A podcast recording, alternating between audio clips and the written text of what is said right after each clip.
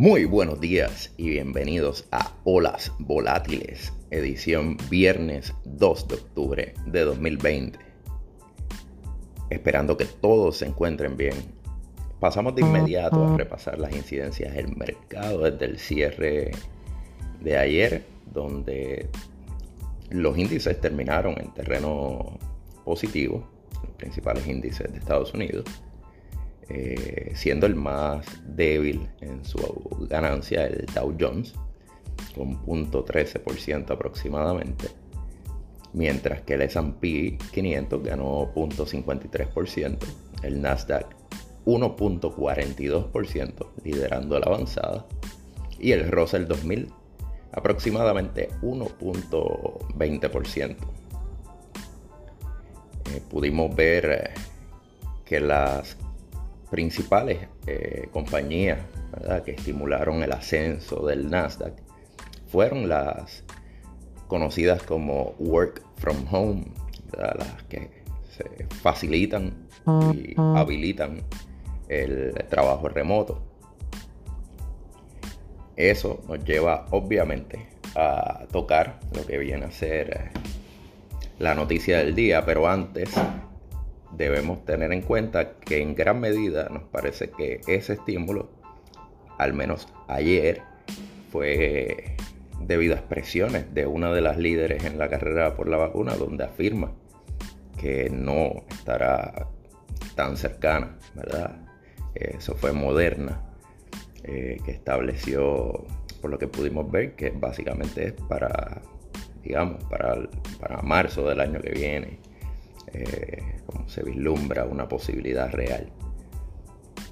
Pero la, noticia que ciertamente ha estado rompiendo desde la madrugada de ayer y afectando eh, el movimiento, principalmente creando gran volatilidad en el mercado, es que el presidente y su esposa pues, arrojaron positivo esto al COVID.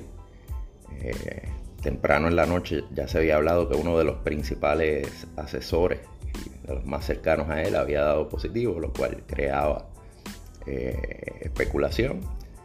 Se anunció que se habían hecho la prueba el presidente y posteriormente a eso de la 1 2 de la madrugada pues se confirmó que había arrojado positivo el presidente.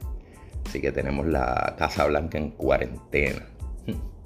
¿Qué implica eso? Bueno, para los mercados, que es de lo que hablamos aquí, pues vemos que eh, los futuros eh, se drenaron bastante y actualmente se encuentran cerca de 1 punto y medio abajo el Dow Jones, 1 punto y medio abajo el S&P 500, el Nasdaq 2% abajo y el Russell 2000 cerca de 1.7%. Eh, como dijimos, lo más que hubo fue aumento en volatilidad, porque ciertamente es un escenario que crea incertidumbre para los inversionistas y empiezan a sopesar eh, circunstancias y los potenciales efectos de, ese resultado. El dólar se encuentra en 93.78 el índice, dos puntos base arriba eh, vimos que en la madrugada tuvo un aumento significativo el oro para luego pues alcanzar niveles donde se encuentra estabilizado ya en 1913 la 11 la plata en 2409 y fue un movimiento bastante similar a la volatilidad. Cuando subió dramáticamente la volatilidad vimos un aumento también súbito en este este recurso de protección a riesgo, como se le conoce al, básicamente al oro.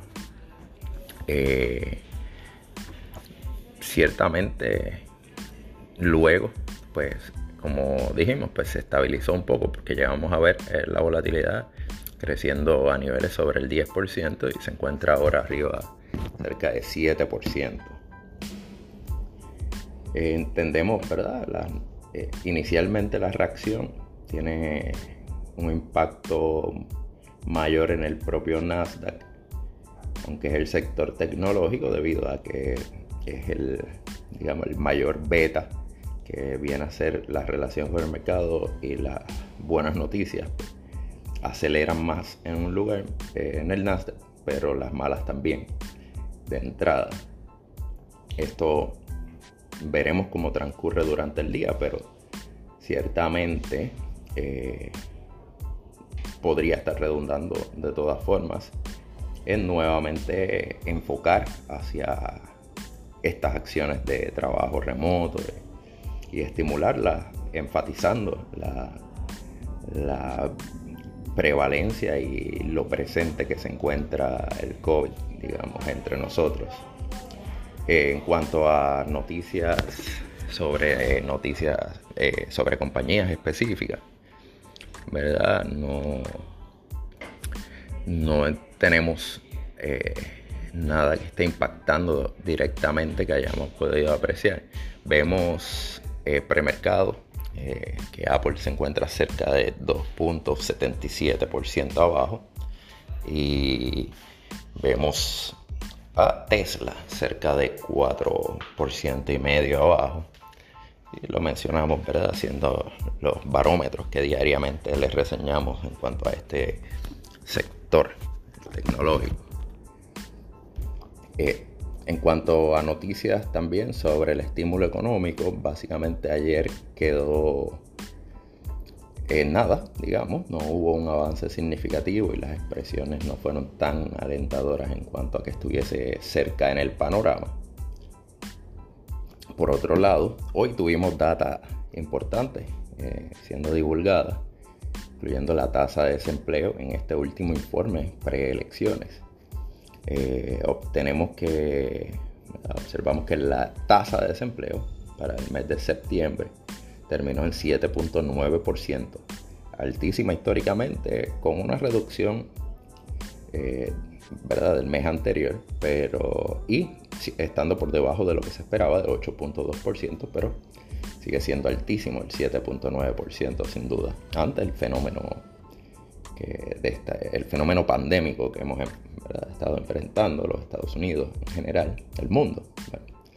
Eh, pero eh, con esta data saliendo hoy, pues no vimos grandes movimientos en los eh, futuros al divulgarse esta noticia, porque viene acompañado también con que se estuvo por debajo en la nómina de empleos en general eh, no relacionados a agricultura, donde el número total fue de una adición, añadida de 661 mil empleos versus 850 mil esperados, lo cual se quedó bastante corto en el pronóstico.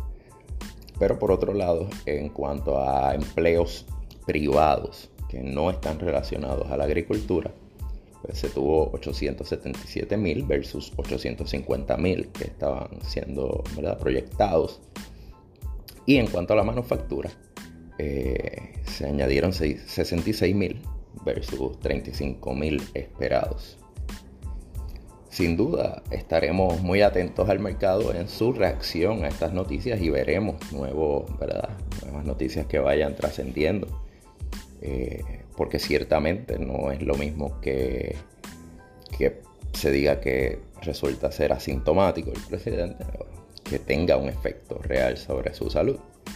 Al momento, pues sabemos que la prueba se da, no, por lo que ha trascendido, no es porque se sienta mal necesariamente, sino porque su asesor cercano arrojó positivo y ello pues eh, es un proceder lógico y requerido pues que se guarde cuarentena y se realice la prueba. Mm, sin nada más que comentar por el momento, les deseamos un excelente día, un buen fin de semana y que se cuiden bien. Suscríbanse y síganos en nuestras redes, Facebook, YouTube, Twitter. Escúchenos siempre por Spotify y nos vemos en la otra orilla.